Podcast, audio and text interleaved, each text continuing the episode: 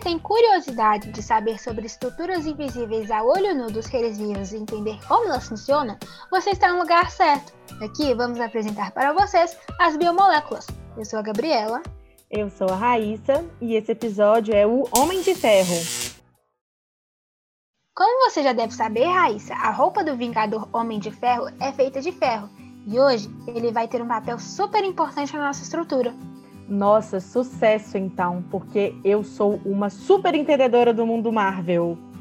Quero só ver então, hein? Vamos pro quadro 1, porque ela estaria nos Trend Topics.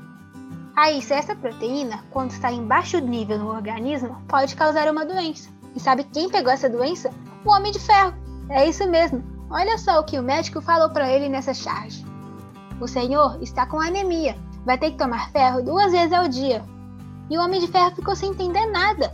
Mas e você, Raíssa? Você entendeu? Eu também fiquei sem entender nada. Inacreditável um Homem de Ferro precisar de ferro. Como assim, gente? Mas de toda forma, eu acho que eu já estou pronta para um palpite, porque, como eu disse, eu sou uma boa entendedora do mundo Marvel. Ó, oh, então, para te ajudar, vamos de dica da carta. Tem grande importância nas trocas gasosas. Hum, eu acho que agora eu peguei, hein? Posso dar o meu palpite? Ó, antes de você dar seu palpite, vamos pro quadro 2, hein? Sem mimimi, como a estrutura 3D? Essa proteína é uma estrutura bem compacta e globular. Ela é feita de quatro cadeias, tendo duas alfa e duas beta, do grupo M.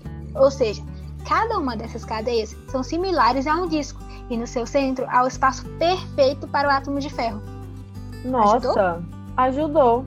Então a gente pode concluir que essa estrutura ela tem alguma coisa a ver com o nosso sangue, certo?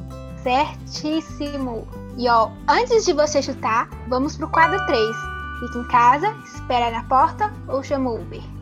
Hum, se for a molécula que eu tô pensando, essa estrutura é super caseira. E cá entre nós, né? Com uma casa naquela cobertura do Homem de Ferro, quem não ficaria em casa?